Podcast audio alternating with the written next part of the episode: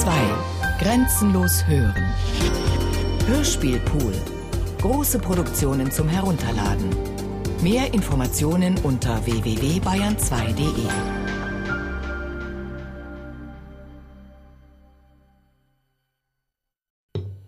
Franz Kafka, der Prozess. Kaufmann Beck, Kündigung des Advokaten. Endlich hatte sich K. doch entschlossen, dem Advokaten seine Vertretung zu entziehen. Zweifel daran, ob es richtig war, so zu handeln, waren zwar nicht auszurotten, aber die Überzeugung von der Notwendigkeit dessen überwog. Die Entschließung hatte K. an dem Tage, an dem er zum Advokaten gehen wollte, viel Arbeitskraft entzogen, er arbeitete besonders langsam, er musste sehr lange im Büro bleiben, und es war schon zehn Uhr vorüber, als er endlich vor der Tür des Advokaten stand.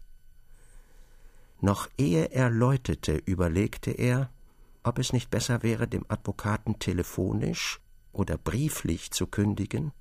Die persönliche Unterredung würde gewiss sehr peinlich werden. Trotzdem wollte K. schließlich auf sie nicht verzichten. Bei jeder andern Art der Kündigung würde diese stillschweigend oder mit ein paar förmlichen Worten angenommen werden, und K. würde, wenn nicht etwa Leni einiges erforschen könnte, niemals erfahren, wie der Advokat die Kündigung aufgenommen hatte und was für Folgen für K. diese Kündigung nach der nicht unwichtigen Meinung des Advokaten haben könnte. Saß aber der Advokat K. gegenüber, und wurde er von der Kündigung überrascht, so würde K., selbst wenn der Advokat sich nicht viel entlocken ließ, aus seinem Gesicht und seinem Benehmen alles, was er wollte, leicht entnehmen können. Es war sogar nicht ausgeschlossen, dass er überzeugt wurde, dass es doch gut wäre, dem Advokaten die Verteidigung zu überlassen und dass er dann seine Kündigung zurückzog. Das erste Läuten an der Tür des Advokaten war, wie gewöhnlich, zwecklos. Leni könnte flinker sein, dachte K aber es war schon ein Vorteil, wenn sich nicht die andere Partei einmischte, wie sie es gewöhnlich tat, sei es, dass der Mann im Schlafrock oder sonst jemand zu belästigen anfing. Während K. zum zweiten Mal den Knopf drückte, sah er nach der andern Tür zurück, diesmal aber blieb auch sie geschlossen. Endlich erschienen an dem Guckfenster der Tür des Advokaten zwei Augen, es waren aber nicht Lenis Augen. Jemand schloss die Tür auf, stemmte sich aber noch vorläufig gegen sie, rief in die Wohnung zurück Er ist es und öffnete erst dann vollständig.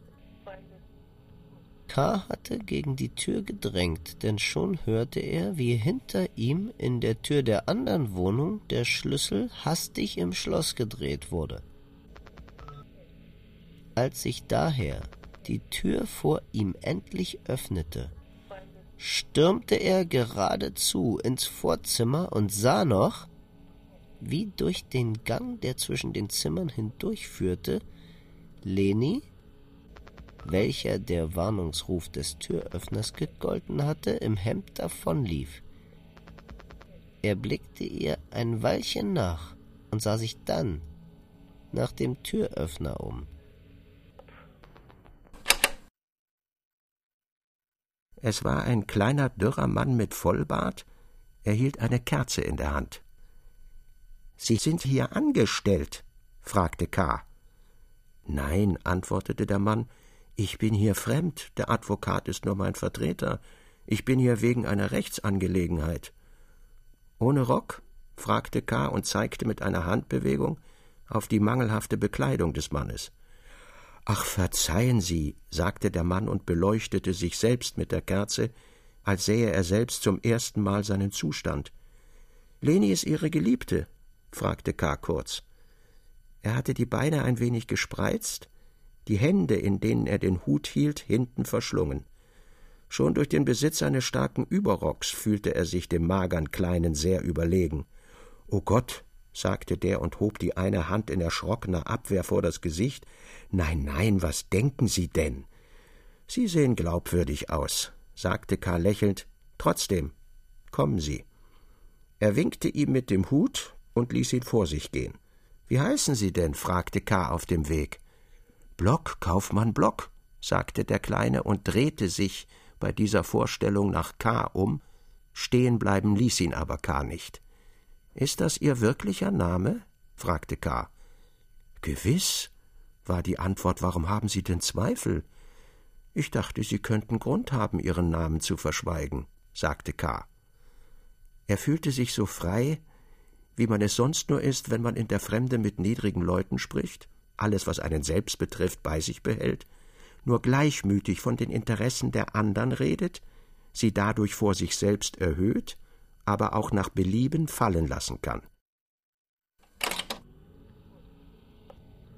Bei der Tür des Arbeitszimmers des Advokaten blieb K. stehen, öffnete sie und rief dem Kaufmann, der folgsam weitergegangen war, zu Nicht so eilig leuchten Sie hier. K. dachte, Leni könnte sich hier versteckt haben. Er ließ den Kaufmann alle Winkel absuchen, aber das Zimmer war leer. Vor dem Bild des Richters hielt K. den Kaufmann hinten an den Hosenträgern zurück. Kennen Sie den? fragte er und zeigte mit dem Zeigefinger in die Höhe. Der Kaufmann hob die Kerze, sah blinzelnd hinauf und sagte Es ist ein Richter. Ein hoher Richter? fragte K. und stellte sich seitlich vor den Kaufmann, um den Eindruck, den das Bild auf ihn machte, zu beobachten. Der Kaufmann sah bewundernd aufwärts. Es ist ein hoher Richter, sagte er. Sie haben keinen großen Einblick, sagte K. Unter den niedrigen Untersuchungsrichtern ist er der niedrigste.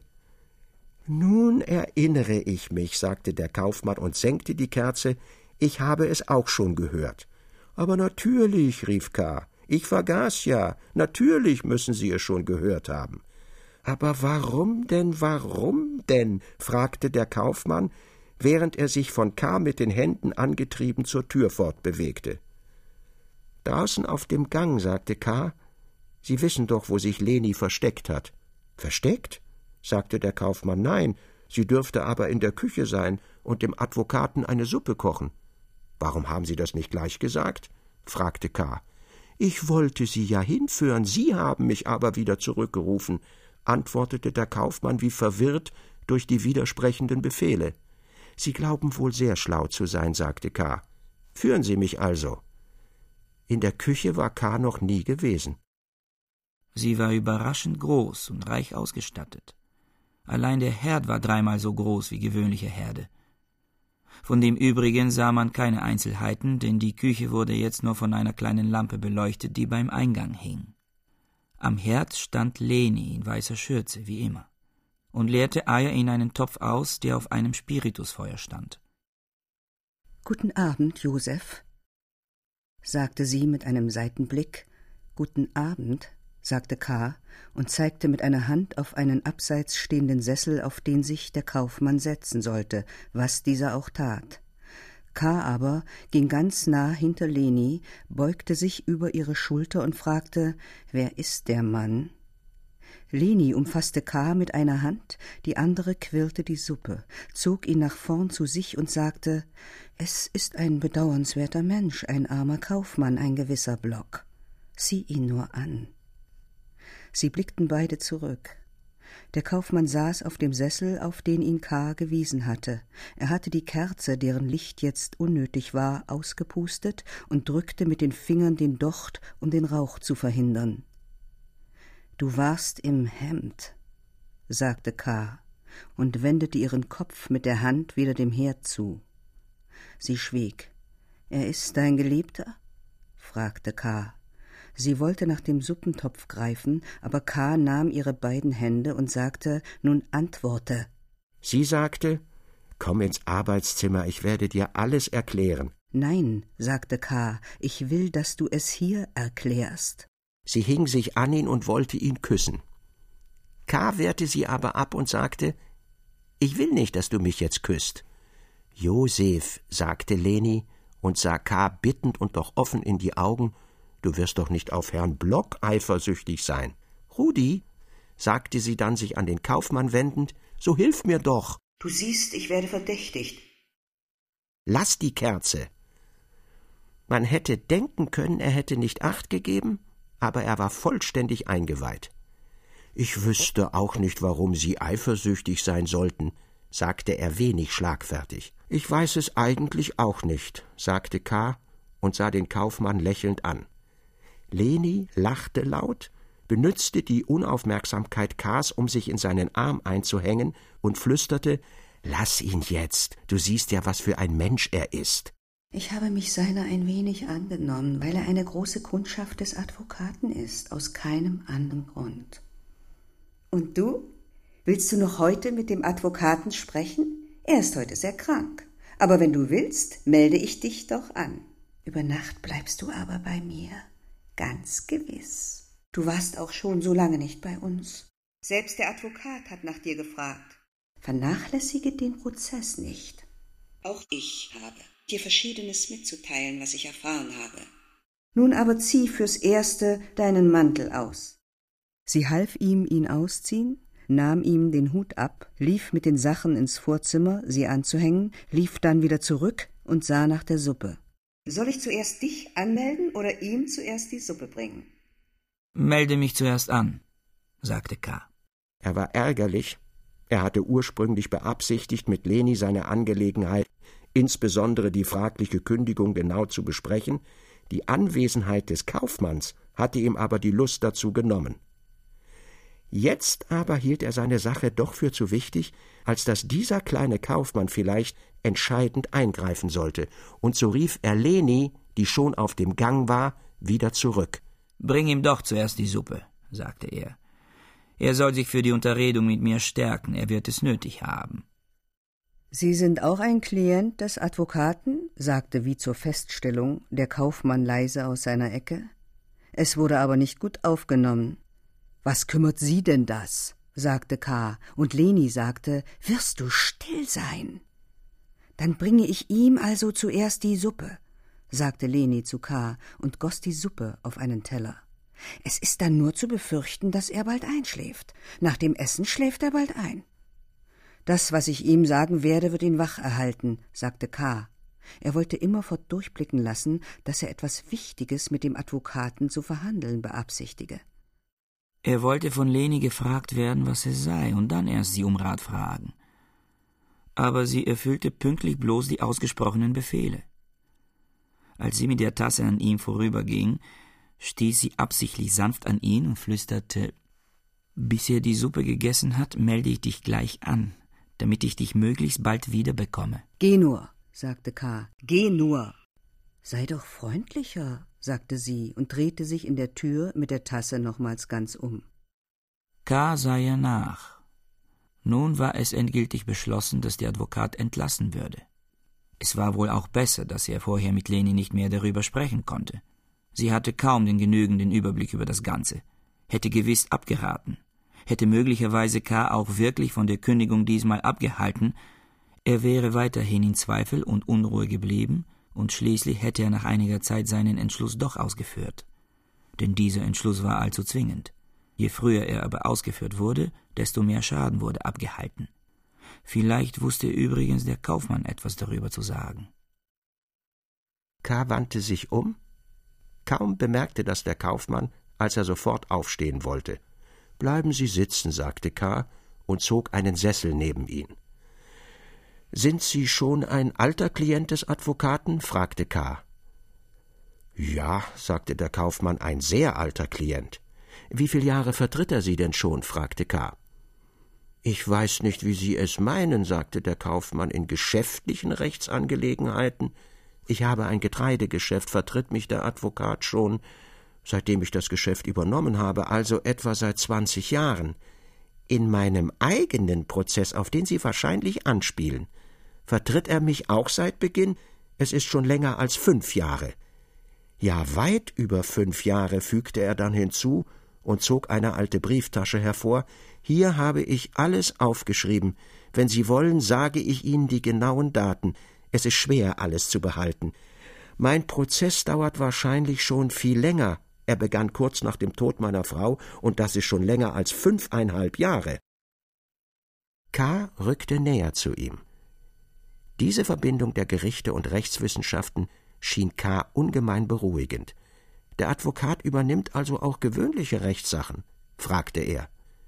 Gewiss, sagte der Kaufmann und flüsterte dann K. zu, man sagt sogar, dass er in diesen Rechtssachen tüchtiger ist als in den anderen. Aber dann schien er das Gesagte zu bereuen. Er legte K. eine Hand auf die Schulter und sagte Ich bitte Sie sehr, verraten Sie mich nicht. K. klopfte ihm zur Beruhigung auf den Schenkel und sagte Nein, ich bin kein Verräter. Er ist nämlich rachsüchtig, sagte der Kaufmann. Gegen einen so treuen Klienten wird er gewiss nichts tun, sagte K. Oh doch, sagte der Kaufmann, wenn er aufgeregt ist, kennt er keine Unterschiede. Übrigens bin ich ihm nicht eigentlich treu. Wieso denn nicht? fragte K. Soll ich es Ihnen anvertrauen? fragte der Kaufmann zweifelnd. Ich denke, Sie dürfen es, sagte K. Nun, sagte der Kaufmann, ich werde es Ihnen zum Teil anvertrauen, Sie müssen mir aber auch ein Geheimnis sagen, damit wir uns gegenüber dem Advokaten gegenseitig festhalten. Sie sind sehr vorsichtig, sagte K., aber ich werde Ihnen ein Geheimnis sagen, das Sie vollständig beruhigen wird. Worin besteht also Ihre Untreue gegenüber dem Advokaten?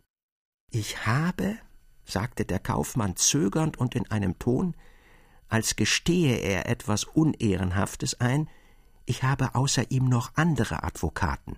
Das ist doch nichts so Schlimmes, sagte K. ein wenig enttäuscht. Hier ja, sagte der Kaufmann, der noch seit seinem Geständnis schwer atmete, infolge K.s Bemerkung aber mehr Vertrauen fasste, es ist nicht erlaubt, und am allerwenigsten ist es erlaubt, neben einem sogenannten Advokaten auch noch Winkeladvokaten zu nehmen.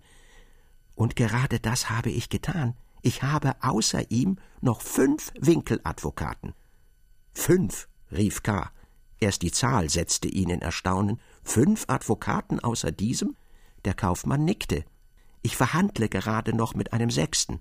Aber wozu brauchen Sie denn so viel Advokaten? fragte K. Ich brauche alle, sagte der Kaufmann. Wollen Sie mir das nicht erklären? fragte K. Gern, sagte der Kaufmann. Vor allem will ich doch meinen Prozess nicht verlieren. Das ist doch selbstverständlich. Infolgedessen darf ich nichts, was mir nützen könnte, außer Acht lassen. Selbst wenn die Hoffnung auf Nutzen in einem bestimmten Fall nur ganz gering ist, darf ich sie auch nicht verwerfen. Ich habe deshalb alles, was ich besitze, auf den Prozess verwendet. So habe ich zum Beispiel alles Geld meinem Geschäft entzogen. Früher füllten die Büroräume meines Geschäftes fast ein Stockwerk, heute genügt eine kleine Kammer im Hinterhaus, wo ich mit einem Lehrjungen arbeite. Diesen Rückgang hat natürlich nicht nur die Entziehung des Geldes verschuldet, sondern mehr noch die Entziehung meiner Arbeitskraft. Wenn man für seinen Prozess etwas tun will, kann man sich mit anderem nur wenig befassen. Sie arbeiten also auch selbst bei Gericht? fragte K. Gerade darüber möchte ich gern etwas erfahren. Darüber kann ich nur wenig berichten, sagte der Kaufmann. Anfangs habe ich es wohl auch versucht, aber ich habe bald wieder davon abgelassen, es ist zu erschöpfend und bringt nicht viel Erfolg. Selbst dort zu arbeiten und zu unterhandeln, hat sich wenigstens für mich als ganz unmöglich erwiesen. Es ist ja dort schon das bloße Sitzen und Warten eine große Anstrengung. Sie kennen ja selbst die schwere Luft in den Kanzleien. Wieso wissen Sie denn, dass ich dort war? fragte K. Ich war gerade im Wartezimmer, als Sie durchgingen. Was für ein Zufall das ist, rief K. ganz hingenommen und ganz an die frühere Lächerlichkeit des Kaufmanns vergessend. Sie haben mich also gesehen. Sie waren im Wartezimmer, als ich durchging. Ja, ich bin dort einmal durchgegangen. Es ist kein so großer Zufall, sagte der Kaufmann, ich bin dort fast jeden Tag. Ich werde nun wahrscheinlich auch öfters hingehen müssen, sagte K., nur werde ich wohl kaum mehr so ehrenvoll aufgenommen werden wie damals. Alle standen auf, man dachte wohl, ich sei ein Richter. Nein, sagte der Kaufmann, wir grüßten damals den Gerichtsdiener. Dass Sie ein Angeklagter sind, das wussten wir. Solche Nachrichten verbreiten sich sehr rasch. Das wussten Sie also schon? sagte K. Dann erschien Ihnen aber mein Benehmen vielleicht hochmütig. Sprach man sich nicht darüber aus? Nein, sagte der Kaufmann. Im Gegenteil. Aber das sind Dummheiten. Was für Dummheiten denn? fragte K. Warum fragen Sie danach? Sagte der Kaufmann ärgerlich. Sie scheinen die Leute dort noch nicht zu kennen und werden es vielleicht unrichtig auffassen. Sie müssen bedenken, dass in diesem Verfahren immer wieder viele Dinge zur Sprache kommen, für die der Verstand nicht mehr ausreicht, man ist einfach zu müde und abgelenkt für vieles, und zum Ersatz verlegt man sich auf den Aberglauben. Ich rede von den anderen, bin aber selbst gar nicht besser. Ein solcher Aberglaube ist es zum Beispiel, dass viele aus dem Gesicht des Angeklagten, insbesondere aus der Zeichnung der Lippen, den Ausgang des Prozesses erkennen wollen. Diese Leute also haben behauptet, sie würden nach ihren Lippen zu schließen gewiss und bald verurteilt werden. Ich wiederhole, es ist ein lächerlicher Aberglaube und in den meisten Fällen durch die Tatsachen auch vollständig widerlegt. Aber wenn man in jener Gesellschaft lebt, ist es schwer, sich solchen Meinungen zu entziehen. Denken Sie nur, wie stark dieser Aberglaube wirken kann. Sie haben doch einen dort angesprochen, nicht? Er konnte Ihnen aber kaum antworten. Es gibt natürlich viele Gründe, um dort verwirrt zu sein, aber einer davon war auch der Anblick ihrer Lippen. Er hat später erzählt, er hätte auf ihren Lippen auch das Zeichen seiner eigenen Verurteilung zu sehen geglaubt. Meine Lippen? fragte K. und zog einen Taschenspiegel hervor und sah sich an. Ich kann an meinen Lippen nichts Besonderes erkennen. Und Sie? Ich auch nicht, sagte der Kaufmann, ganz und gar nicht. Wie abergläubisch diese Leute sind, rief K. aus. Sagte ich es nicht, fragte der Kaufmann. Verkehren Sie denn so viel untereinander und tauschen Sie Ihre Meinungen aus? sagte K. Ich habe mich bisher ganz abseits gehalten. Im Allgemeinen verkehren sie nicht miteinander, das wäre nicht möglich, sagte der Kaufmann. Es sind ja so viele. Es gibt auch wenig gemeinsame Interessen. Wenn manchmal in einer Gruppe der Glaube an ein gemeinsames Interesse auftaucht, so erweist er sich bald als ein Irrtum. Gemeinsam lässt sich gegen das Gericht nichts durchsetzen. Jeder Fall wird für sich untersucht. Es ist ja das sorgfältigste Gericht. Gemeinsam kann man also nichts durchsetzen, nur ein Einzelner erreicht manchmal etwas. Im Geheimen. Erst wenn es erreicht ist, erfahren es die anderen. Keiner weiß, wie es geschehen ist. Es gibt also keine Gemeinsamkeit, man kommt zwar hier und da in den Wartezimmern zusammen, aber dort wird wenig besprochen. Die abergläubischen Meinungen bestehen schon seit alters her und vermehren sich förmlich von selbst. Ich sah die Herren dort im Wartezimmer, sagte K. Ihr Warten kam mir so nutzlos vor.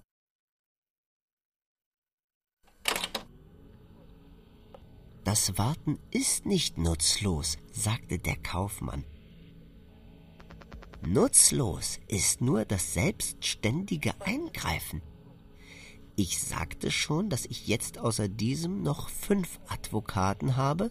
Man sollte doch glauben, ich selbst glaubte es zuerst, jetzt könnte ich Ihnen die Sache vollständig überlassen. Das wäre aber ganz falsch. Ich kann sie Ihnen weniger überlassen, als wenn ich nur einen hätte. Sie verstehen das wohl nicht. Nein, sagte K. und legte, um den Kaufmann an seinem allzu schnellen Reden zu hindern, die Hand beruhigend auf seine Hand. Ich möchte Sie nur bitten, ein wenig langsamer zu reden. Es sind doch lauter für mich sehr wichtige Dinge und ich kann Ihnen nicht recht folgen. Gut, dass Sie mich daran erinnern, sagte der Kaufmann. Sie sind ja ein Neuer, ein Junger. Ihr Prozess ist ein halbes Jahr alt, nicht wahr? Ja, ich habe davon gehört, ein so junger Prozess. Ich aber habe diese Dinge schon unzählige Mal durchgedacht. Sie sind mir das Selbstverständlichste auf der Welt. Sie sind wohl froh, dass Ihr Prozess schon so weit fortgeschritten ist? fragte K. Er wollte nicht geradezu fragen, wie die Angelegenheiten des Kaufmanns stünden. Er bekam aber auch keine deutliche Antwort. Ja, ich habe meinen Prozess fünf Jahre lang fortgewälzt, sagte der Kaufmann und senkte den Kopf. Es ist keine kleine Leistung. Dann schwieg er ein Weilchen. K. horchte, ob Leni nicht schon komme. Einerseits wollte er nicht, dass sie komme, denn er hatte noch vieles zu fragen und wollte auch nicht von Leni in diesem vertraulichen Gespräch mit dem Kaufmann angetroffen werden, andererseits aber ärgerte er sich darüber, dass sie trotz seiner Anwesenheit so lange beim Advokaten blieb, viel länger als zum Reichen der Suppe nötig war. Ich erinnere mich noch genau an die Zeit, begann der Kaufmann wieder, und K. war gleich voll Aufmerksamkeit, als mein Prozess etwa so alt war wie jetzt Ihr Prozess.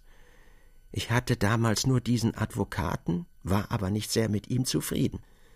Hier erfahre ich ja alles, dachte K.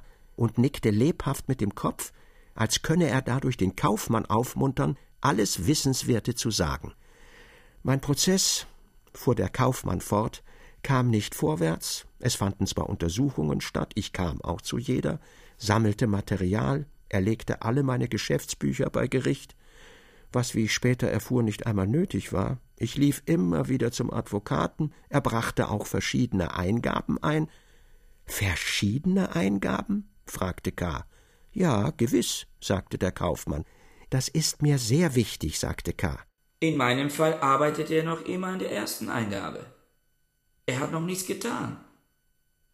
Ich sehe jetzt, er vernachlässigt mich schändlich. Dass die Eingabe noch nicht fertig ist, kann verschiedene berechtigte Gründe haben, sagte der Kaufmann. Übrigens hat es sich bei meinen Eingaben später gezeigt, dass sie ganz wertlos waren. Ich habe sogar eine durch das Entgegenkommen eines Gerichtsbeamten selbst gelesen. Sie war zwar gelehrt, aber eigentlich inhaltslos, vor allem sehr viel Latein, das ich nicht verstehe, dann seitenlange allgemeine Anrufungen des Gerichtes, dann Schmeicheleien für einzelne bestimmte Beamte, die zwar nicht genannt waren, die aber ein Eingeweihter jedenfalls erraten musste, dann Selbstlob des Advokaten, wobei er sich auf geradezu hündische Weise vor dem Gericht demütigte, und endlich Untersuchungen von Rechtsfällen aus alter Zeit, die ähnlich dem meinigen sein sollten. Diese Untersuchungen waren allerdings, soweit ich ihnen folgen konnte, sehr sorgfältig gemacht. Ich will auch mit diesem allen kein Urteil über die Arbeit des Advokaten abgeben. Auch war die Eingabe, die ich gelesen habe, nur eine unter mehreren. Jedenfalls aber, und davon will ich jetzt sprechen, konnte ich damals in meinem Prozess keinen Fortschritt sehen. Was für einen Fortschritt wollten Sie denn sehen? fragte K. Sie fragen ganz vernünftig, sagte der Kaufmann lächelnd. Man kann in diesem Verfahren nur selten Fortschritte sehen. Aber damals wusste ich das nicht. Ich bin Kaufmann und war es damals noch viel mehr als heute. Ich wollte greifbare Fortschritte haben.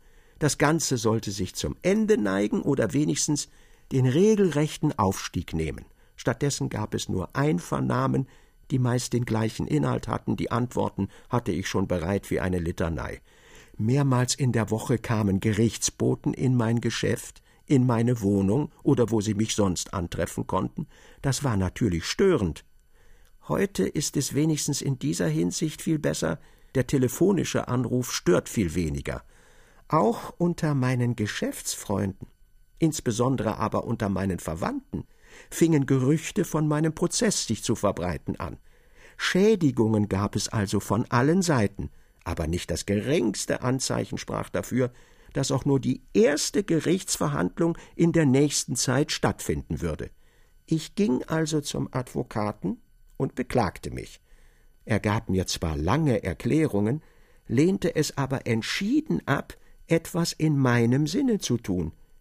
Niemand habe Einfluss auf die Festsetzung der Verhandlung. In einer Eingabe darauf zu dringen, wie ich es verlangte, sei einfach unerhört und würde mich und ihn verderben. Ich dachte, was dieser Advokat nicht will oder kann, wird ein anderer wollen und können. Ich sah mich also nach anderen Advokaten um. Ich will es gleich vorwegnehmen. Keiner hat die Festsetzung der Hauptverhandlung verlangt oder durchgesetzt. Es ist allerdings mit einem Vorbehalt, von dem ich noch sprechen werde, wirklich unmöglich. Hinsichtlich dieses Punktes hat mich also dieser Advokat nicht getäuscht. Im Übrigen aber hatte ich es nicht zu bedauern, mich noch an andere Advokaten gewendet zu haben. Sie dürften wohl von Dr. Hult auch schon manches über die Winkeladvokaten gehört haben. Er hat sie Ihnen wahrscheinlich als sehr verächtlich dargestellt, und das sind sie wirklich. Allerdings unterläuft ihm immer, wenn er von ihnen spricht und sich und seine Kollegen zu ihnen in Vergleich setzt, ein kleiner Fehler, auf den ich Sie ganz nebenbei auch aufmerksam machen will. Er nennt dann immer die Advokaten seines Kreises zur Unterscheidung die großen Advokaten. Das ist falsch. Es kann sich natürlich jeder groß nennen, wenn es ihm beliebt, in diesem Fall aber entscheidet doch nur der Gerichtsgebrauch. Nach diesem gibt es nämlich außer den Winkeladvokaten noch kleine und große Advokaten. Dieser Advokat und seine Kollegen sind jedoch nur die kleinen Advokaten, die großen Advokaten aber, von denen ich nur gehört und die ich nie gesehen habe, stehen im Rang unvergleichlich höher über den kleinen Advokaten als diese über den verachteten Winkeladvokaten. Die großen Advokaten? fragte K. Wer sind denn die? Wie kommt man zu ihnen? Sie haben also noch nie von ihnen gehört, sagte der Kaufmann. Es gibt kaum einen Angeklagten, der nicht, nachdem er von Ihnen erfahren hat, eine Zeit lang von Ihnen träumen würde. Lassen Sie sich lieber nicht dazu verführen. Wer die großen Advokaten sind, weiß ich nicht, und zu ihnen kommen kann man wohl gar nicht. Ich kenne keinen Fall, von dem sich mit Bestimmtheit sagen ließe, dass sie eingegriffen hätten. Manchen verteidigen sie, aber durch eigenen Willen kann man das nicht erreichen. Sie verteidigen nur den, den sie verteidigen wollen. Die Sache, deren sie sich annehmen, muss aber wohl über das niedrige Gericht schon hinausgekommen sein. Im Übrigen ist es besser nicht an sie zu denken, denn sonst kommen einen die Besprechungen mit den anderen Advokaten, deren Ratschläge und deren Hilfeleistungen so widerlich und nutzlos vor. Ich habe es selbst erfahren, dass man am liebsten alles wegwerfen, sich zu Hause ins Bett legen und von nichts mehr hören wollte. Das wäre aber natürlich wieder das Dümmste, auch hätte man im Bett nicht lange Ruhe. Sie dachten damals also nicht an die großen Advokaten? fragte K. Nicht lange, sagte der Kaufmann und lächelte wieder. Vollständig vergessen kann man leider an sie nicht, besonders die Nacht ist solchen Gedanken günstig, aber damals wollte ich ja sofortige Erfolge. Ich ging daher zu den Winkeladvokaten. Wie ihr hier beieinander sitzt, rief Leni, die mit der Tasse zurückgekommen war und in der Tür stehen blieb. Sie saßen wirklich eng beisammen, bei der kleinsten Wendung mussten sie mit den Köpfen aneinanderstoßen. Der Kaufmann, der abgesehen von seiner Kleinheit auch noch den Rücken gekrümmt hielt, hatte K. gezwungen, sich auch tief zu bücken, wenn er alles hören wollte. Noch ein Weilchen, rief K. Leni abwehrend zu und zuckte ungeduldig mit der Hand, die er noch immer auf des Kaufmanns Hand liegen hatte. Er wollte, dass ich ihm von meinem Prozess erzähle, sagte der Kaufmann zu Leni. Erzähle nur, erzähle, sagte diese. Sie sprach mit dem Kaufmann liebevoll, aber doch auch herablassend. K. gefiel das nicht. Wie er jetzt erkannt hatte, hatte der Mann doch einen gewissen Wert. Zumindest hatte er Erfahrungen, die er gut mitzuteilen verstand. Leni beurteilte ihn wahrscheinlich unrichtig. Er sah ärgerlich zu, als Leni jetzt dem Kaufmann die Kerze, die er die ganze Zeit über festgehalten hatte, abnahm ihm die Hand mit ihrer Schürze abwischte und dann neben ihm niederkniete, um etwas Wachs wegzukratzen, das von der Kerze auf seine Hose getropft war. Sie wollten mir von den Winkeladvokaten erzählen, sagte K. und schob ohne eine weitere Bemerkung Lenis Hand weg. Was willst du denn? fragte Leni, schlug leicht nach K. und setzte ihre Arbeit fort. Ja, von den Winkeladvokaten, sagte der Kaufmann und fuhr sich über die Stirn, als denke er nach. K. wollte ihm nachhelfen und sagte, sie wollten sofortige Erfolge haben und gingen deshalb zu den Winkeladvokaten. Ganz richtig, sagte der Kaufmann, setzte aber nicht fort. Er will vielleicht vor Leni nicht davon sprechen, dachte K., bezwang seine Ungeduld, das Weitere gleich jetzt zu hören, und drang nun nicht mehr weiter in ihn. Hast du mich angemeldet? fragte er Leni. Natürlich, sagte diese. Er wartet auf dich. Lass jetzt Block. Mit Block kannst du auch später reden. Er bleibt doch hier. K. zögerte noch. Sie bleiben hier? fragte er den Kaufmann. Er wollte dessen eigene Antwort. Er wollte nicht, dass Leni vom Kaufmann wie von einem Abwesenden spreche. Er war heute gegen Leni voll geheimen Ärgers. Und wieder antwortete nur Leni. Er schläft hier öfters. Schläft hier? rief K. Er hatte gedacht, der Kaufmann werde hier nur auf ihn warten, während er die Unterredung mit dem Advokaten rasch erledigen würde. Dann aber würden sie gemeinsam fortgehen und alles gründlich und ungestört besprechen. Ja, sagte Leni. Nicht jeder wird wie du, Josef, zu beliebiger Stunde beim Advokaten vorgelassen. Du scheinst dich ja gar nicht darüber zu wundern, dass dich der Advokat trotz seiner Krankheit noch um elf Uhr nachts empfängt. Du nimmst das, was deine Freunde für dich tun, doch als gar zu selbstverständlich an. Nun, deine Freunde oder zumindest ich tun es gerne. Ich will keinen anderen Dank und brauch auch keinen anderen, als dass du mich lieb hast. Dich lieb haben? dachte K. im ersten Augenblick. Erst dann ging es ihm durch den Kopf. Nun ja, ich habe sie lieb.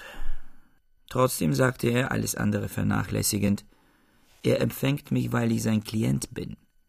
Wenn auch dafür noch fremde Hilfe nötig wäre, müsste man bei jedem Schritt immer gleichzeitig betteln und danken.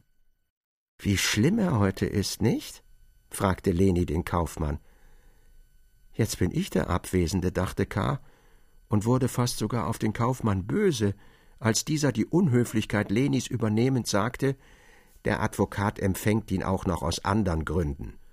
Sein Fall ist nämlich interessanter als der meine. Außerdem aber ist sein Prozess in den Anfängen, also wahrscheinlich noch nicht sehr verfahren.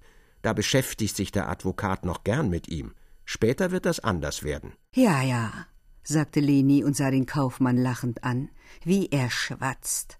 Ihm darfst du nämlich, hierbei wandte sie sich an K., gar nichts glauben. So lieb er ist, so geschwätzig ist er. Vielleicht mag ihn der Advokat auch deshalb nicht leiden. Jedenfalls empfängt er ihn nur, wenn er in Laune ist. Ich habe mir schon viel Mühe gegeben, das zu ändern, aber es ist unmöglich. Denke nur, manchmal melde ich Block an, er empfängt ihn aber erst am dritten Tag nachher. Ist Block aber zu der Zeit, wenn er vorgerufen wird, nicht zur Stelle, so ist alles verloren und er muss von neuem angemeldet werden. Deshalb habe ich Block erlaubt, hier zu schlafen. Es ist ja schon vorgekommen, dass er in der Nacht um ihn geläutet hat. Jetzt ist also Block auch in der Nacht bereit. Allerdings geschieht es jetzt wieder, dass der Advokat, wenn sich zeigt, dass Block da ist, seinen Auftrag, ihn vorzulassen, manchmal widerruft. K. sah fragend zum Kaufmann hin. Dieser nickte und sagte, so offen wie er früher mit K. gesprochen hatte, vielleicht war er zerstreut vor Beschämung, ja, man wird später sehr abhängig von seinem Advokaten. Er klagte ja nur zum Schein, sagte Leni. Er schläft ja hier sehr gern, wie er mir schon oft gestanden hat. Sie ging zu einer kleinen Tür und stieß sie auf. Willst du sein Schlafzimmer sehen? fragte sie. K. ging hin und sah von der Schwelle aus in den niedrigen, fensterlosen Raum, der von einem schmalen Bett vollständig ausgefüllt war. In dieses Bett musste man über den Bettpfosten steigen. Am Kopfende des Bettes war eine Vertiefung in der Mauer, dort standen peinlich geordnet eine Kerze, Tintenfass und Feder sowie ein Bündel Papiere, wahrscheinlich Prozessschriften. Sie schlafen im Dienstmädchenzimmer? fragte K. und wendete sich zum Kaufmann zurück. Leni hat es mir eingeräumt, antwortete der Kaufmann, es ist sehr vorteilhaft. K. sah ihn lange an. Der erste Eindruck, den er von dem Kaufmann erhalten hatte, war vielleicht doch der richtige gewesen. Erfahrungen hatte er, denn sein Prozess dauerte schon lange, aber er hatte diese Erfahrungen teuer bezahlt. Plötzlich ertrug K. den Anblick des Kaufmanns nicht mehr. Bring ihn doch ins Bett, rief er Leni zu die ihn gar nicht zu verstehen schien. Er selbst aber wollte zum Advokaten gehen und durch die Kündigung sich nicht nur vom Advokaten, sondern auch von Leni und dem Kaufmann befreien. Aber noch ehe er zur Tür gekommen war, sprach ihn der Kaufmann mit leiser Stimme an Herr Prokurist. K. wandte sich mit bösem Gesichte um. Sie haben an Ihr Versprechen vergessen, sagte der Kaufmann und streckte sich von seinem Sitz aus bittend K. entgegen. Sie wollten mir noch ein Geheimnis sagen. Wahrhaftig, sagte K. und streifte auch Leni, die ihn aufmerksam ansah, mit einem Blick. Also hören Sie, es ist allerdings fast kein Geheimnis mehr. Ich gehe jetzt zum Advokaten, um ihn zu entlassen. Er entlässt ihn, rief der Kaufmann, sprang vom Sessel und lief mit erhobenen Armen in der Küche umher. Immer wieder rief er Er entlässt den Advokaten.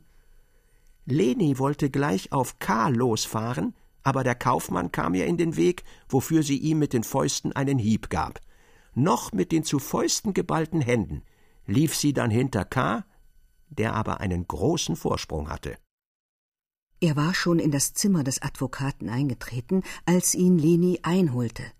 Die Tür hatte er hinter sich fast geschlossen, aber Leni, die mit dem Fuß den Türflügel offen hielt, fasste ihn beim Arm und wollte ihn zurückziehen. Aber er drückte ihr Handgelenk so stark, dass sie unter einem Seufzer ihn loslassen musste. Ins Zimmer einzutreten wagte sie nicht gleich, K. aber versperrte die Tür mit dem Schlüssel. Im Zimmer war es ganz finster.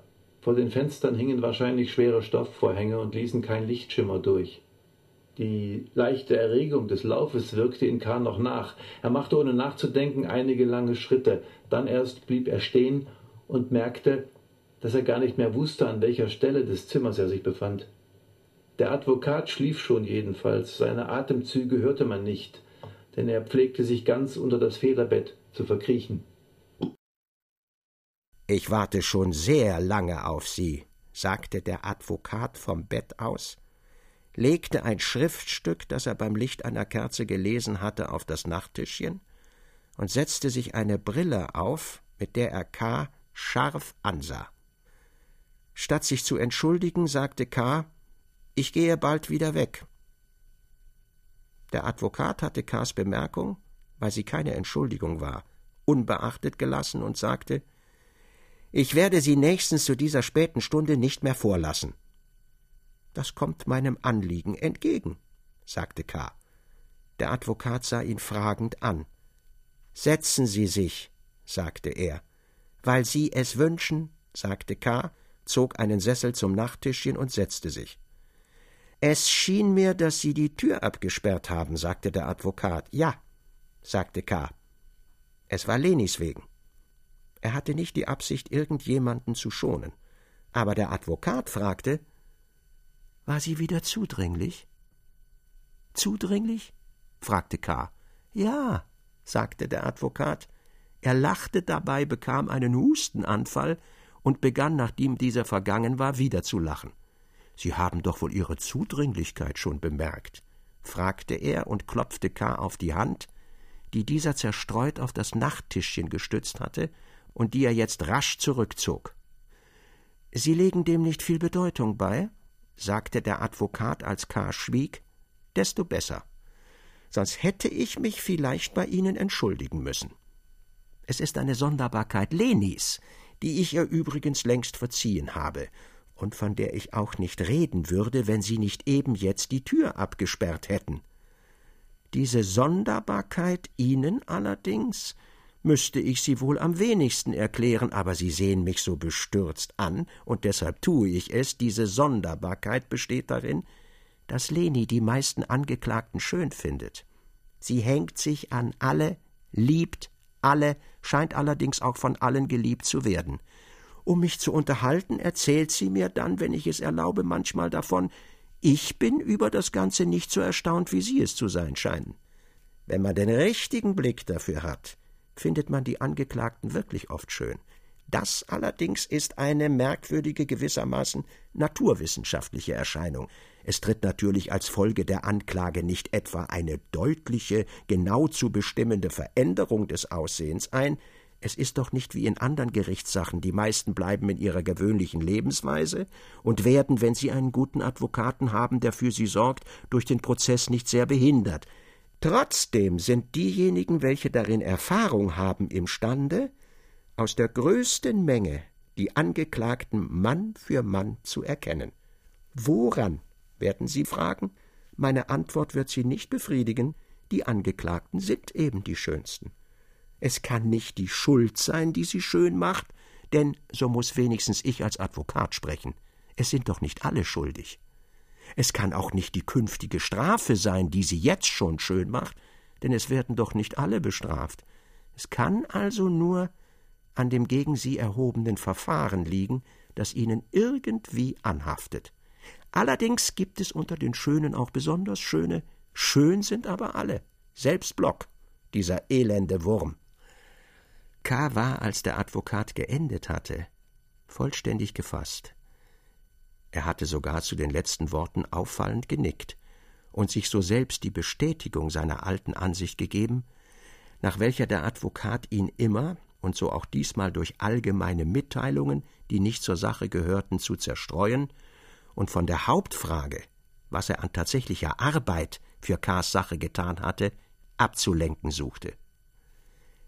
Der Advokat merkte wohl, dass ihm K. diesmal mehr Widerstand leistete als sonst, denn er verstummte jetzt, um K. die Möglichkeit zu geben, selbst zu sprechen, und fragte dann, da K. stumm blieb, Sind Sie heute mit einer bestimmten Absicht zu mir gekommen? Ja, sagte K. und blendete mit der Hand ein wenig die Kerze ab, um den Advokaten besser zu sehen. Ich wollte Ihnen sagen, dass ich Ihnen mit dem heutigen Tage meine Vertretung entziehe. Verstehe ich Sie recht? Fragte der Advokat, erhob sich halb im Bett und stützte sich mit einer Hand auf die Kissen. Ich nehme es an, sagte K., der straff aufgerichtet wie auf der Lauer dasaß. Nun, wir können ja auch diesen Plan besprechen, sagte der Advokat nach einem Weilchen. Es ist kein Plan mehr, sagte K. Mag sein, sagte der Advokat, wir wollen aber trotzdem nichts übereilen. Er gebrauchte das Wort wir als habe er nicht die Absicht, K. freizulassen, und als wolle er, wenn er schon nicht sein Vertreter sein dürfe, wenigstens sein Berater bleiben. Es ist nichts übereilt, sagte K., stand langsam auf und trat hinter seinen Sessel. Es ist gut überlegt und vielleicht sogar zu lange. Der Entschluss ist endgültig. Dann erlauben Sie mir nur noch einige Worte, sagte der Advokat, hob das Federbett weg und setzte sich auf den Bettrand. Seine nackten, weißhaarigen Beine zitterten vor Kälte. Er bat K., ihm vom Kanapee eine Decke zu reichen. K. holte die Decke und sagte, Sie setzen sich ganz unnötig einer Verkühlung aus. Der Anlass ist wichtig genug, sagte der Advokat, während er mit dem Federbett den Oberkörper umhüllte und dann die Beine in die Decke einwickelte. Ihr Onkel ist mein Freund und auch Sie sind mir im Laufe der Zeit lieb geworden. Ich gestehe das offen ein. Ich brauche mich dessen nicht zu schämen.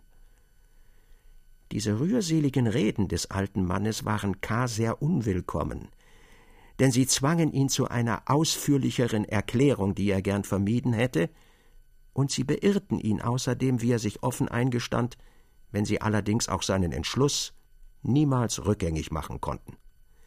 Ich danke Ihnen für Ihre freundliche Gesinnung, sagte er. Ich erkenne auch an, dass Sie sich meiner Sache so sehr angenommen haben, wie es Ihnen möglich ist und wie es Ihnen für mich vorteilhaft scheint. Ich jedoch habe in der letzten Zeit die Überzeugung gewonnen, dass das nicht genügend ist. Ich werde natürlich niemals versuchen, Sie, einen so viel älteren und erfahreneren Mann, von meiner Ansicht überzeugen zu wollen. Wenn ich es manchmal unwillkürlich versucht habe, so verzeihen Sie mir. Die Sache aber ist, wie Sie sich selbst ausdrückten, wichtig genug. Und es ist meiner Überzeugung nach notwendig, viel kräftiger in den Prozess einzugreifen, als es bisher geschehen ist. Ich verstehe Sie, sagte der Advokat, Sie sind ungeduldig. Ich bin nicht ungeduldig, sagte K. ein wenig gereizt und achtete nicht mehr so viel auf seine Worte. Sie dürften bei meinem ersten Besuch, als ich mit meinem Onkel zu Ihnen kam, bemerkt haben, dass mir an dem Prozess nicht viel lag. Wenn man mich nicht gewissermaßen gewaltsam an ihn erinnerte, vergaß ich vollständig an ihn. Aber mein Onkel bestand darauf, dass ich ihnen meine Vertretung übergebe. Ich tat es, um ihm gefällig zu sein. Und nun hätte man doch erwarten sollen, dass mir der Prozess noch leichter fallen würde als bis dahin. Denn man übergibt doch dem Advokat die Vertretung, um die Last des Prozesses ein wenig von sich abzuwälzen. Es geschah aber das Gegenteil. Niemals früher hatte ich so große Sorgen wegen des Prozesses wie seit der Zeit, seitdem Sie mich vertreten. Als ich allein war, unternahm ich nichts in meiner Sache, aber ich fühlte es kaum. Jetzt dagegen hatte ich einen Vertreter, alles war dafür eingerichtet, dass etwas geschehe, unaufhörlich und immer gespannter erwartete ich ihr Eingreifen, aber es blieb aus. Ich bekam von Ihnen allerdings verschiedene Mitteilungen über das Gericht, die ich vielleicht von niemandem sonst hätte bekommen können. Aber das kann mir nicht genügen, wenn mir jetzt der Prozess förmlich im Geheimen immer näher an den Leib rückt. K. hatte den Sessel von sich gestoßen und stand, die Hände in den Rocktaschen, aufrecht da. Von einem gewissen Zeitpunkt der Praxis an, sagte der Advokat leise und ruhig, ereignet sich nichts wesentlich Neues mehr. Wie viele Parteien sind in ähnlichen Stadien der Prozesse ähnlich wie Sie vor mir gestanden und haben ähnlich gesprochen? Dann haben, sagte K., alle diese ähnlichen Parteien ebenso recht gehabt wie ich. Das widerlegt mich gar nicht. Ich wollte Sie damit nicht widerlegen, sagte der Advokat. Ich wollte aber noch hinzufügen, dass ich bei Ihnen mehr Urteilskraft erwartet hätte als bei anderen. Besonders da ich Ihnen mehr Einblick in das Gerichtswesen und in meine Tätigkeit gegeben habe, als ich es sonst Parteien gegenüber tue. Und nun muss ich sehen, dass Sie trotz allem nicht genügend Vertrauen zu mir haben. Sie machen es mir nicht leicht wie sich der Advokat vor K. demütigte, ohne jede Rücksicht auf die Standesehre, die gewiss gerade in diesem Punkte am empfindlichsten ist. Und warum tat er das? Er war doch dem Anschein nach ein vielbeschäftigter Advokat. Und überdies ein reicher Mann. Es konnte ihm an und für sich weder an dem Verdienstentgang noch an dem Verlust eines Klienten viel liegen. Außerdem war er kränklich und hätte selbst darauf bedacht sein sollen, dass ihm Arbeit abgenommen werde. Und trotzdem hielt er K. so fest. Warum? War es persönliche Anteilnahme für den Onkel, oder sah er K.s Prozess wirklich für so außerordentlich an und hoffte sich darin auszuzeichnen, entweder für K. oder diese Möglichkeit war eben niemals auszuschließen, für die Freunde beim Gericht? An ihm selbst war nichts zu erkennen, so rücksichtslos prüfend ihn auch K. ansah. Man hätte fast annehmen können, er warte mit absichtlich verschlossener Miene die Wirkung seiner Worte ab. Aber er deutete offenbar das Schweigen K.s für sich allzu günstig, wenn er jetzt fortfuhr. Sie werden bemerkt haben, dass ich zwar eine große Kanzlei habe, aber keine Hilfskräfte beschäftige.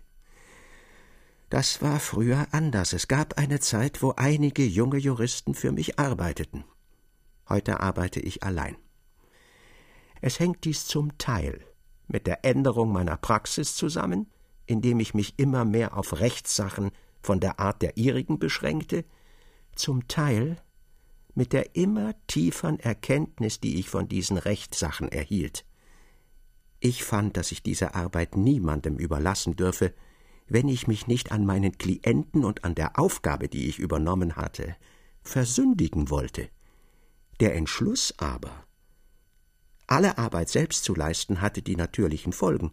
Ich musste fast alle Ansuchen um Vertretungen abweisen und konnte nur denen nachgeben, die mir besonders nahe gingen. Nun, es gibt ja genug Kreaturen und sogar ganz in der Nähe, die sich auf jeden Brocken stürzen, den ich wegwerfe und außerdem wurde ich vor Überanstrengung krank. Aber trotzdem bereue ich meinen Entschluss nicht. Es ist möglich, dass ich mehr Vertretungen hätte abweisen sollen, als ich getan habe. Dass ich aber den übernommenen Prozessen mich ganz hingegeben habe, hat sich als unbedingt notwendig herausgestellt und durch die Erfolge belohnt. Ich habe einmal in einer Schrift den Unterschied sehr schön ausgedrückt gefunden, der zwischen der Vertretung in gewöhnlichen Rechtssachen und der Vertretung in diesen Rechtssachen besteht. Es hieß dort Der eine Advokat führt seinen Klienten an einem Zwirnfaden bis zum Urteil, der andere aber hebt seinen Klienten gleich auf die Schultern und trägt ihn zum Urteil und noch darüber hinaus, ohne ihn abzusetzen. So ist es. Aber es war nicht ganz richtig, wenn ich sagte, dass ich diese große Arbeit niemals bereue. Wenn sie, wie in Ihrem Fall, so vollständig verkannt wird, dann. Nun, dann bereue ich fast. K. wurde durch diese Reden mehr ungeduldig als überzeugt. Er glaubte irgendwie aus dem Tonfall des Advokaten herauszuhören, was ihn erwartete, wenn er nachgeben würde. Wieder würden die Vertröstungen beginnen, die Hinweise auf die fortschreitende Eingabe, auf die gebesserte Stimmung der Gerichtsbeamten, aber auch auf die großen Schwierigkeiten, die sich der Arbeit entgegenstellten. Kurz, das alles bis zum Überdruss Bekannte würde hervorgeholt werden, um K. wieder mit unbestimmten Hoffnungen zu täuschen und mit unbestimmten Drohungen zu quälen. Das musste endgültig verhindert werden. Er sagte deshalb Sie sprechen nicht offen mit mir und haben niemals offen mit mir gesprochen. Deshalb dürfen Sie sich nicht beklagen, wenn Sie wenigstens Ihrer Meinung nach verkannt werden. Ich bin offen und fürchte deshalb nicht verkannt zu werden. Sie haben meinen Prozess an sich gerissen, als wäre ich ganz frei. Mir aber scheint es jetzt fast, als hätten sie ihn nicht nur schlecht verwaltet, sondern als hätten sie ihn ohne etwas Ernstliches zu unternehmen nur vor mir verstecken wollen, damit ich verhindert werde, einzugreifen und damit eines Tages irgendwo in meiner Abwesenheit das Urteil gesprochen wird. Was wollen Sie in meiner Sache unternehmen, wenn Sie die Vertretung behalten? Der Advokat fügte sich sogar dieser beleidigenden Frage und antwortete in dem, was ich für Sie bereits unternommen habe, weiter fortfahren. Ich wusste es ja, sagte K., nun ist aber jedes weitere Wort überflüssig.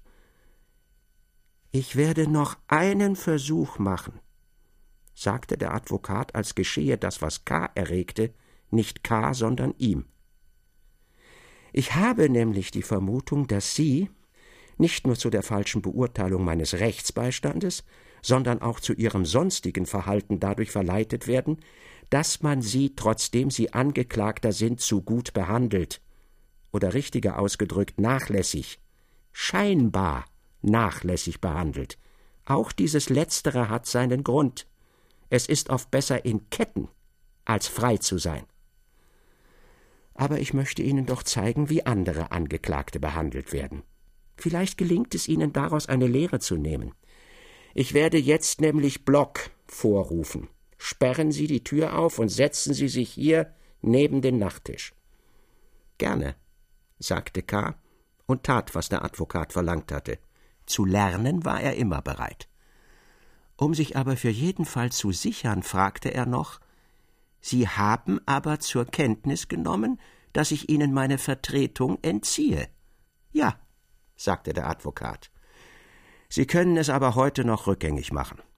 Er legte sich wieder ins Bett zurück, zog das Federbett bis zum Kinn und drehte sich der Wand zu. Dann läutete er. Fast gleichzeitig mit dem Glockenzeichen erschien Leni. Sie suchte durch rasche Blicke zu erfahren, was geschehen war. Dass K. ruhig beim Bett des Advokaten saß, schien ihr beruhigend. Sie nickte K., der sie starr ansah, lächelnd zu. Hole Block, sagte der Advokat. Statt ihn aber zu holen, trat sie nur vor die Tür, rief Block zum Advokaten und schlüpfte dann, wahrscheinlich weil der Advokat zur Wand abgekehrt blieb und sich um nichts kümmerte, hinter Kars Sessel.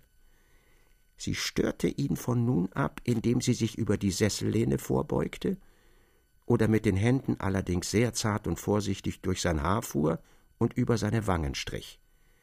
Schließlich suchte Kasi daran zu hindern, indem er sie bei einer Hand erfasste, die sie ihm nach einigem Widerstreben überließ. Block war auf den Anruf hin gleich gekommen, blieb aber vor der Tür stehen und schien zu überlegen, ob er eintreten sollte. Er zog die Augenbrauen hoch und neigte den Kopf, als horche er, ob sich der Befehl, zum Advokaten zu kommen, wiederholen würde. K. hätte ihn zum Eintreten aufmuntern können, aber er hatte sich vorgenommen, nicht nur mit dem Advokaten, sondern mit allem, was hier in der Wohnung war, endgültig zu brechen und verhielt sich deshalb regungslos. Auch Leni schwieg. Block merkte, dass ihn wenigstens niemand verjage und trat auf den Fußspitzen ein, das Gesicht gespannt, die Hände auf dem Rücken verkrampft. Die Tür hatte er für einen möglichen Rückzug offen gelassen. K. blickte er gar nicht an, sondern immer nur das hohe Federbett, unter dem der Advokat, da er sich ganz nah an die Wand geschoben hatte, nicht einmal zu sehen war. Da hörte man aber seine Stimme. Block hier? Fragte er. Diese Frage gab Block, der schon eine große Strecke weitergerückt war, förmlich einen Stoß in die Brust und dann einen in den Rücken, er taumelte, blieb tief gebückt stehen und sagte Zu dienen. Was willst du? fragte der Advokat. Du kommst ungelegen. Wurde ich nicht gerufen? fragte Block, mehr sich selbst als den Advokaten, hielt die Hände zum Schutz vor und war bereit wegzulaufen. Du wurdest gerufen, sagte der Advokat, trotzdem kommst du ungelegen. Und nach einer Pause fügte er hinzu Du kommst immer ungelegen. Seitdem der Advokat sprach, sah Block nicht mehr auf das Bett hin, er starrte vielmehr irgendwo in eine Ecke und lauschte nur, als sei der Anblick des Sprechers zu blendend, als dass er ihn ertragen könnte. Es war aber auch das Zuhören schwer, denn der Advokat sprach gegen die Wand, und zwar leise und schnell. Wollt ihr, dass ich weggehe? fragte Block. Nun bist du einmal da, sagte der Advokat, bleib. Man hätte glauben können, der Advokat habe nicht Blocks Wunsch erfüllt, sondern ihm etwa mit Prügeln gedroht. Denn jetzt fing Block wirklich zu zittern an. Ich war gestern, sagte der Advokat, beim dritten Richter, meinem Freund, und habe allmählich das Gespräch auf dich gelenkt. Willst du wissen, was er sagte? Oh bitte, sagte Block. Da der Advokat nicht gleich antwortete, wiederholte Block nochmals die Bitte und neigte sich, als wolle er niederknien. Da fuhr ihn aber K. an. Was tust du? rief er. Da ihn Leni an dem Ausruf hatte hindern wollen, fasste er auch ihre zweite Hand. Es war nicht der Druck der Liebe, mit dem er sie festhielt, sie seufzte auch öfters und suchte ihm die Hände zu entwinden.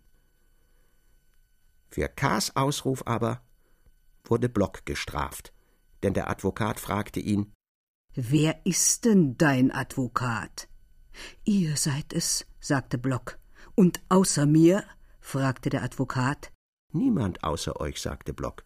Dann folge auch niemandem sonst, sagte der Advokat. Block erkannte das vollständig an. Er maß K. mit bösen Blicken und schüttelte heftig gegen ihn den Kopf. Hätte man dieses Benehmen in Worte übersetzt, so wären es grobe Beschimpfungen gewesen. Mit diesem Menschen hatte K. freundschaftlich über seine eigene Sache reden wollen. Ich werde dich nicht mehr stören, sagte K. in den Sessel zurückgelehnt. Knie nieder oder krieche auf allen Vieren, tu, was du willst, ich werde mich nicht mehr darum kümmern. Aber Block hatte doch Ehrgefühl, wenigstens gegenüber K., denn er ging mit den Fäusten fuchtelnd auf ihn zu und rief so laut, als er es nur in der Nähe des Advokaten wagte Sie dürfen nicht so mit mir reden, das ist nicht erlaubt. Warum beleidigen Sie mich? Und überdies noch hier vor dem Herrn Advokaten, wo wir beide, Sie und ich, nur aus Barmherzigkeit geduldet sind. Sie sind kein besserer Mensch als ich, denn Sie sind auch angeklagt und haben auch einen Prozess. Wenn Sie aber trotzdem noch ein Herr sind, dann bin ich ein ebensolcher Herr wenn nicht gar ein noch größerer. Und ich will auch als ein solcher angesprochen werden, gerade von Ihnen. Wenn Sie sich aber dadurch für bevorzugt halten, dass Sie hier sitzen und ruhig zuhören dürfen, während ich, wie Sie sich ausdrücken, auf allen Vieren krieche, dann erinnere ich Sie an den alten Rechtsspruch, für den Verdächtigen ist Bewegung besser als Ruhe, denn der, welcher ruht, kann immer, ohne es zu wissen, auf einer Waagschale sein und mit seinen Sünden gewogen werden. K. sagte nichts.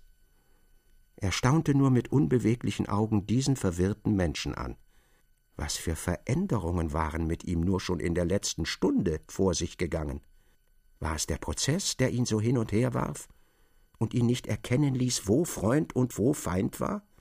Sah er denn nicht, dass der Advokat ihn absichtlich demütigte und diesmal nichts anderes bezweckte, als sich vor K. mit seiner Macht zu brüsten und sich dadurch vielleicht auch K. zu unterwerfen? Wenn Block aber nicht fähig war, das zu erkennen, oder wenn er den Advokaten so sehr fürchtete, dass ihm jene Erkenntnis nichts helfen konnte, wie kam es, dass er doch wieder so schlau oder so kühn war, den Advokaten zu betrügen und ihm zu verschweigen, dass er außer ihm noch andere Advokaten für sich arbeiten ließ? Und wieso wagte er es, K. anzugreifen, da dieser doch gleich sein Geheimnis verraten konnte? Aber er wagte noch mehr. Er ging zum Bett des Advokaten und begann sich nun auch dort über K. zu beschweren. Herr Advokat, sagte er, habt ihr gehört, wie dieser Mann mit mir gesprochen hat? Man kann noch die Stunden seines Prozesses zählen, und schon will er mir, einem Mann, der fünf Jahre im Prozesse steht, gute Lehren geben. Er beschimpft mich sogar, weiß nichts und beschimpft mich, der ich, soweit meine schwachen Kräfte reichen, genau studiert habe, was Anstand, Pflicht und Gerichtsgebrauch verlangt. Kümmere dich um niemanden, sagte der Advokat, und tue, was dir richtig scheint. Gewiss, sagte Block, als spreche er sich selbst Mut zu, und kniete unter einem kurzen Seitenblick nun knapp beim Bett nieder. Ich kniee schon, mein Advokat, sagte er. Der Advokat schwieg aber. Es wäre jetzt sehr verlockend gewesen, Block zu verlachen. Leni benützte Kars Zerstreutheit, stemmte sich, da K. ihre Hände festhielt, mit den Ellbogen gegen die Sessellehne und begann K. leicht zu schaukeln. K. kümmerte sich zunächst nicht darum, sondern sah zu, wie Block vorsichtig das Federbett am Rande hob, offenbar um die Hand des Advokaten zu suchen, die er küssen wollte. Block streichelte mit einer Hand vorsichtig das Federbett. In der Stille, die jetzt herrschte, sagte Leni, indem sie sich von Kars Händen befreite, Du machst mir Schmerzen, lass mich. Ich gehe zu Block. Sie ging hin und setzte sich auf den Bettrand. Block war über ihr Kommen sehr erfreut, er bat sie gleich durch lebhafte, aber stumme Zeichen, sich beim Advokaten für ihn einzusetzen. Er benötigte offenbar die Mitteilungen des Advokaten sehr dringend, aber vielleicht nur zu dem Zweck, um sie durch seine übrigen Advokaten ausnützen zu lassen. Leni wusste wahrscheinlich genau, wie man dem Advokaten beikommen könne. Sie zeigte auf die Hand des Advokaten und spitzte die Lippen wie zum Kuss. Gleich führte Block den Handkuss aus und wiederholte ihn auf eine Aufforderung Lenis hin noch zweimal. Aber der Advokat schwieg noch immer. Da beugte sich Leni über den Advokaten hin, der schöne Wuchs ihres Körpers wurde sichtbar, als sie sich so streckte, und strich tief zu seinem Gesicht geneigt über sein langes weißes Haar. Das zwang ihm nun doch eine Antwort ab.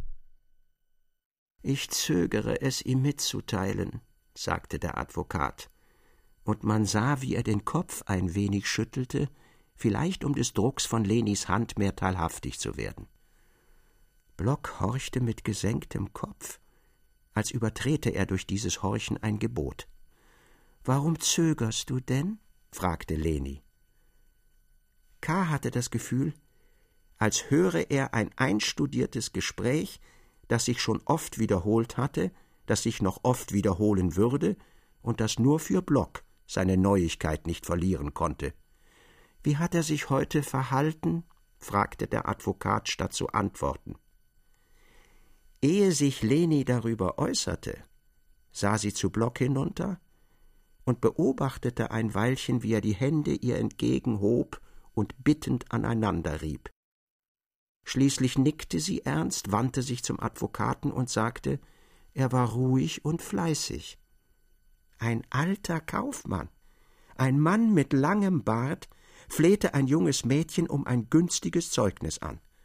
Mochte er dabei auch Hintergedanken haben, nichts konnte ihn in den Augen eines Mitmenschen rechtfertigen. Er entwürdigte fast den Zuseher. K. begriff nicht, wie der Advokat daran hatte denken können, durch diese Vorführung ihn zu gewinnen. Hätte er ihn nicht schon früher verjagt, er hätte es durch diese Szene erreicht. So wirkte also die Methode des Advokaten, welcher K. glücklicherweise nicht lange genug ausgesetzt gewesen war, dass der Klient schließlich an die ganze Welt vergaß und nur auf diesem Irrweg zum Ende des Prozesses sich fortzuschleppen hoffte. Das war kein Klient mehr, das war der Hund des Advokaten. Hätte ihm dieser befohlen, unter das Bett wie in eine Hundehütte zu kriechen und von dort aus zu bellen, er hätte es mit Lust getan. Als sei K. beauftragt, alles, was hier gesprochen wurde, genau in sich aufzunehmen, an einem höheren Ort die Anzeige davon zu erstatten und einen Bericht abzulegen, hörte er prüfend und überlegen zu. Was hat er während des ganzen Tags getan? fragte der Advokat. Ich habe ihn, sagte Leni, damit er mich bei der Arbeit nicht störe, in dem Dienstmädchenzimmer eingesperrt, wo er sich ja gewöhnlich aufhält. Durch die Luke konnte ich von Zeit zu Zeit nachsehen, was er machte. Er kniete immer auf dem Bett, hatte die Schriften, die du ihm geliehen hast, auf dem Fensterbrett aufgeschlagen und las in ihnen. Das hat einen guten Eindruck auf mich gemacht. Das Fenster führt nämlich nur in einen Luftschacht und gibt fast kein Licht. Das Block trotzdem las, zeigte mir, wie folgsam er ist. Es freut mich, das zu hören, sagte der Advokat. Hat er aber auch mit Verständnis gelesen? Block bewegte während dieses Gespräches unaufhörlich die Lippen, offenbar formulierte er die Antworten, die er von Leni erhoffte. Darauf kann ich natürlich, sagte Leni, nicht mit Bestimmtheit antworten, jedenfalls habe ich gesehen, dass er gründlich las. Er hat den ganzen Tag über die gleiche Seite gelesen und beim Lesen den Finger die Zeilen entlang geführt. Immer wenn ich zu ihm hineinsah, hat er geseufzt, als mache ihm das Lesen viel Mühe. Die Schriften, die du ihm geliehen hast, sind wahrscheinlich schwer verständlich. Ja, sagte der Advokat, das sind sie allerdings. Ich glaube auch nicht, dass er etwas von ihnen versteht. Sie sollen ihm nur eine Ahnung davon geben, wie schwer der Kampf ist, den ich zu seiner Verteidigung führe. Und für wen führe ich diesen schweren Kampf? Für es ist fast lächerlich, es auszusprechen, für Block. Auch was das bedeutet, soll er begreifen lernen. Hat er ununterbrochen studiert? Fast ununterbrochen, antwortete Leni. Nur einmal hat er mich um Wasser zum Trinken gebeten. Da habe ich ihm ein Glas durch die Luke gereicht. Um acht Uhr habe ich ihn dann herausgelassen und ihm etwas zu essen gegeben. Block streifte K. mit einem Seitenblick, als werde hier Rühmendes von ihm erzählt und müsse auch auf K. Eindruck machen. Er schien jetzt gute Hoffnungen zu haben, bewegte sich freier und rückte auf den Knien hin und her desto deutlicher war es, wie er unter den folgenden Worten des Advokaten erstarrte. Du lobst ihn, sagte der Advokat, aber gerade das macht es mir schwer zu reden. Der Richter hat sich nämlich nicht günstig ausgesprochen, weder über Block selbst noch über seinen Prozess. Nicht günstig? fragte Leni. Wie ist das möglich? Block sah sie mit einem so gespannten Blick an, als traue er ihr die Fähigkeit zu, jetzt noch die längst ausgesprochenen Worte des Richters zu seinen Gunsten zu wenden. Nicht günstig, sagte der Advokat. Er war sogar unangenehm berührt, als ich von Block zu sprechen anfing. Reden Sie nicht von Block, sagte er. Er ist mein Klient, sagte ich. Sie lassen sich missbrauchen, sagte er. Ich halte seine Sache nicht für verloren, sagte ich. Sie lassen sich missbrauchen, wiederholte er. Ich glaube es nicht, sagte ich. Block ist im Prozess fleißig und immer hinter seiner Sache her. Er wohnt fast bei mir, um immer auf dem Laufenden zu sein. Solchen Eifer findet man nicht immer. Gewiss, er ist persönlich nicht angenehm, hat hässliche Umgangsformen und ist schmutzig, aber in prozessualer Hinsicht ist er untadelhaft. Ich sagte untadelhaft, ich übertrieb absichtlich. Darauf sagte er, Block ist bloß schlau, er hat viel Erfahrung angesammelt und versteht es, den Prozess zu verschleppen. Aber seine Unwissenheit ist noch viel größer als seine Schlauheit. Was würde er wohl dazu sagen, wenn er erfahren würde, dass sein Prozess noch gar nicht begonnen hat, wenn man ihm sagen würde, dass noch nicht einmal das Glockenzeichen zum Beginn des Prozesses gegeben ist? Ruhig, Block, sagte der Advokat, denn Block begann sich gerade auf unsicheren Knien zu erheben und wollte offenbar um Aufklärung bitten. Es war jetzt das erste Mal, dass sich der Advokat mit ausführlicheren Worten geradezu an Block wendete. Mit müden Augen sah er halb ziellos, halb zu Block hinunter, der unter diesem Blick wieder langsam in die Knie zurücksank. Diese Äußerung des Richters hat für dich gar keine Bedeutung, sagte der Advokat. Erschrick doch nicht bei jedem Wort. Wenn sich das wiederholt, werde ich dir gar nichts mehr verraten. Man kann keinen Satz beginnen, ohne dass du einen anschaust, als ob jetzt dein Endurteil käme. Schäme dich hier vor meinem Klienten. Auch erschütterst du das Vertrauen, das er in mich setzt. Was willst du denn? Noch lebst du, noch stehst du unter meinem Schutz. Sinnlose Angst. Du hast irgendwo gelesen, dass das Endurteil in manchen Fällen unversehens komme aus beliebigem Munde zu beliebiger Zeit, mit vielen Vorbehalten ist das allerdings wahr.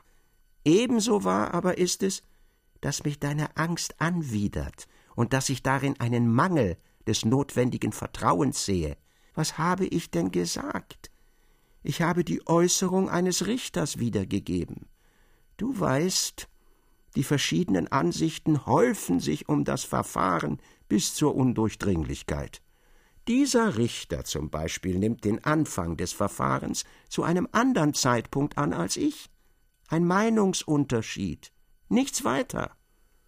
In einem gewissen Stadium des Prozesses wird nach altem Brauch ein Glockenzeichen gegeben. Nach der Ansicht dieses Richters beginnt damit der Prozess. Ich kann dir jetzt nicht alles sagen, was dagegen spricht. Du würdest es auch nicht verstehen, es genüge dir, dass viel dagegen spricht. Verlegen fuhr Block unten mit den Fingern durch das Fell des Bettvorlegers. Die Angst wegen des Ausspruches des Richters ließ ihn zeitweise die eigene Untertänigkeit gegenüber dem Advokaten vergessen. Er dachte dann nur an sich und drehte die Worte des Richters nach allen Seiten. Block, sagte Leni in warnendem Ton und zog ihn am Rockkragen ein wenig in die Höhe, lass jetzt das Fell und höre dem Advokaten zu.